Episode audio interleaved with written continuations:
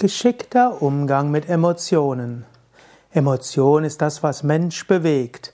E heißt hinaus, Motio heißt bewegt. Emotion ist das, was den Menschen zum Handeln veranlasst, was dem Menschen Energie und Kraft gibt. Man kann Emotionen auf verschiedene Weise sehen, man kann mit Emotionen verschieden umgehen. Und ich möchte einige Aspekte nennen von geschickter Umgang mit Emotionen. Erstens, Emotionen als Zeichen etwas zu tun. Ich sage gerne, Emotionen sind Handlungs, also sind Informationen mit Handlungsempfehlungen plus Energie.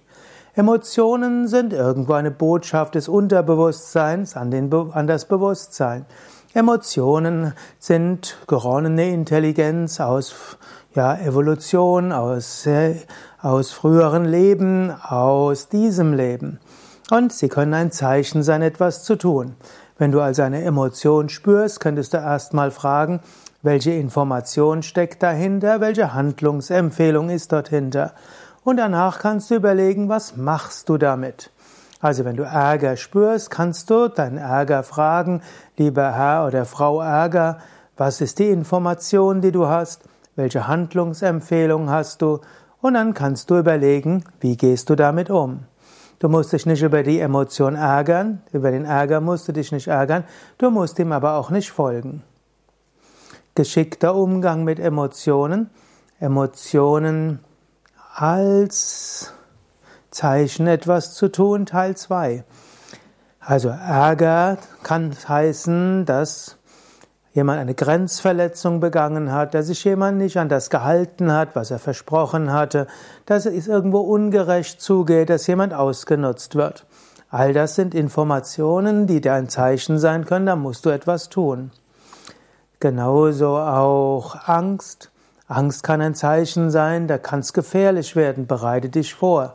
Lampenfieber zum Beispiel ist eine spezielle Form der Angst, die dich dazu führt, dass du, falls, es, falls du irgendwo eine, ja, einen Vortrag geben musst oder eine Präsentation, dass du dich darauf vorbereitest. Also Emotionen als Empfehlungen etwas zu tun.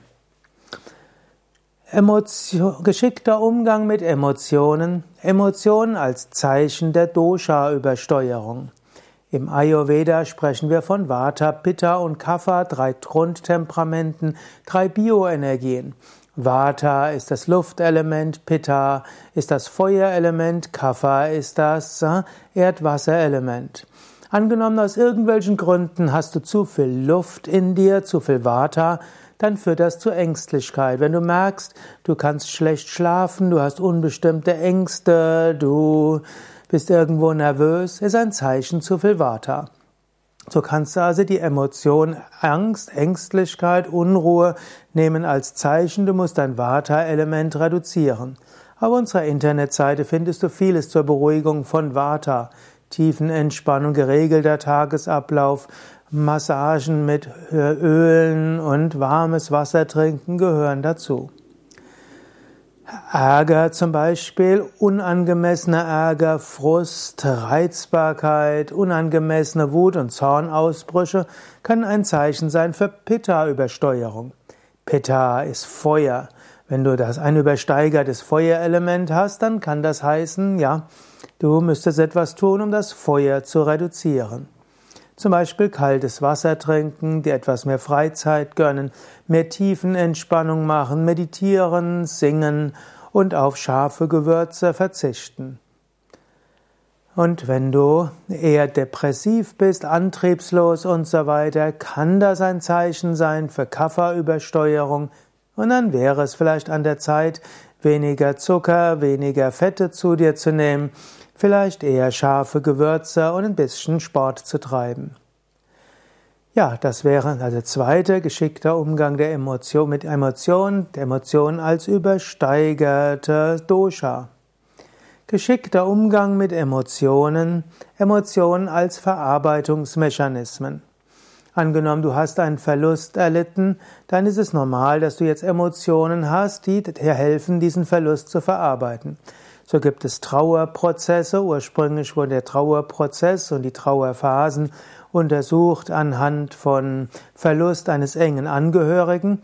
Heute weiß man, dass Trauerprozesse auch kommen, wenn du den Arbeitsplatz verlierst, wenn du umziehst, sogar dann, wenn deine Kinder aus dem Haus gehen oder wenn du als, wenn, ja, wenn du in einen neuen Ort umziehst. Also dann kommen Trauerprozesse und diese Trauerprozesse können zunächst einmal heißen, chaotische Emotionen, Freude und Wut und Verzweiflung abwechseln. Dann kann eine Phase sein, wo du das Alte idealisierst und eine gewisse Melancholie kommt. Dann kann eine Depressivität, Trauer, Antriebslosigkeit kommen und dann langsam die Öffnung für das Nächste. In diesem Sinne, geschickter Umgang mit Emotionen heißt auch, dass du dir eine gewisse Zeit gibst, Dinge auch emotional zu verarbeiten.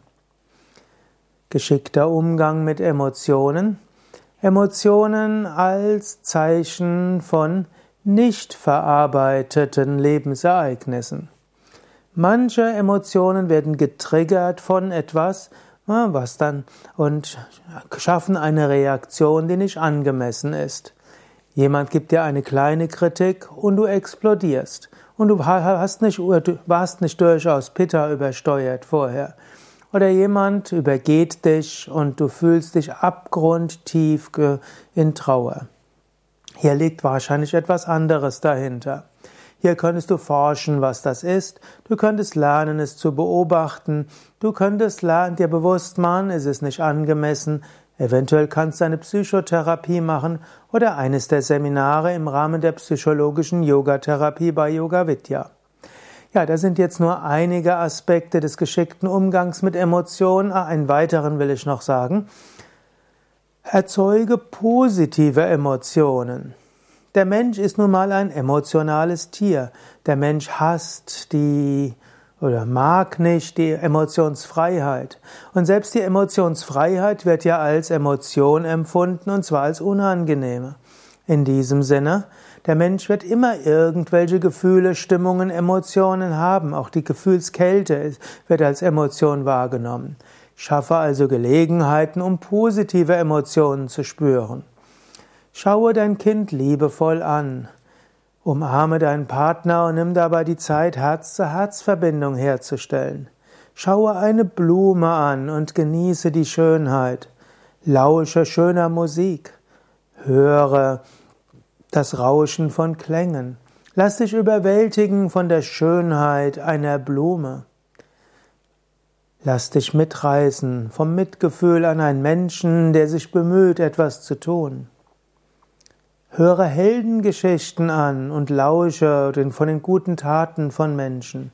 Lass dich spirituell ergreifen durch Mantrasingen und der Besuch von, von schönen Gottesdiensten oder Satsangs. Sorge dafür, dass du erhebende Emotionen hast und dann brauchst du weniger andere Emotionen zu haben. Weitere Aspekte zum Umgang mit Emotionen findest du auf yoga-vidya.de. Dort kannst du auch eingeben Angst oder Ärger oder Wut oder Neid oder Pitta, Vata, Kapha oder alle andere Begriffe, die du mit Emotionen in Verbindung bringst.